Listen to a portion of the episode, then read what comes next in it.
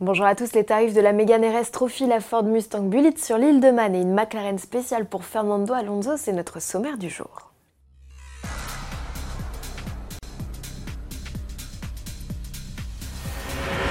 C'est la plus puissante de toutes les Mégane RS de route, la Trophy. Cette lignée, déclinée depuis 2005, débarque sur la quatrième génération de la compacte Renault. Présentée à l'été, la sportive s'apprête à rejoindre les concessions.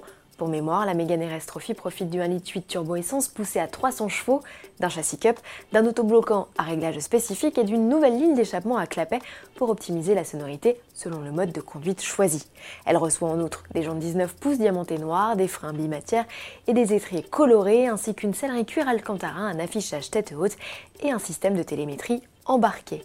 Mise à prix 44 100 euros avec la boîte manuelle à 6 rapports et 45 900 euros avec la transmission à double embrayage EDC. À châssis comparable, une Mégane RS 280 est 5 000 euros moins chère.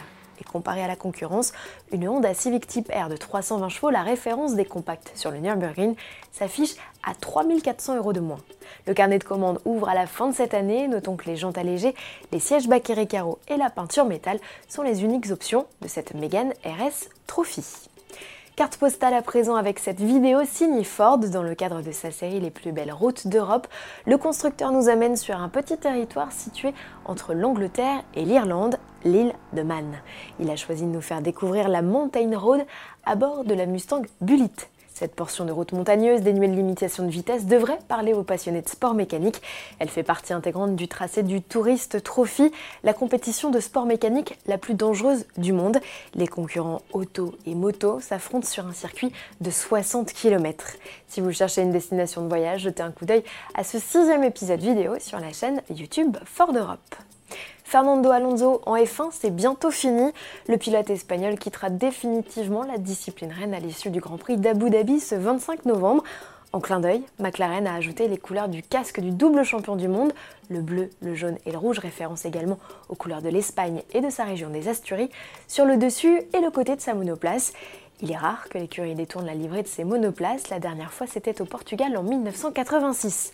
Le règlement interdit en théorie de changer la livrée durant la saison à l'exception de l'ajout de sponsors, mais McLaren a obtenu l'accord des autorités régisseuses. Et toujours à propos de McLaren, côté automobile, cette fois, le constructeur annonce l'arrivée pour le 8 décembre d'un nouveau modèle dans sa gamme. Selon toute vraisemblance, il devrait s'agir de la version découvrable de la 720S. Et puisqu'il est question de teaser, Land Rover a dévoilé une nouvelle image de son Evoque de deuxième génération.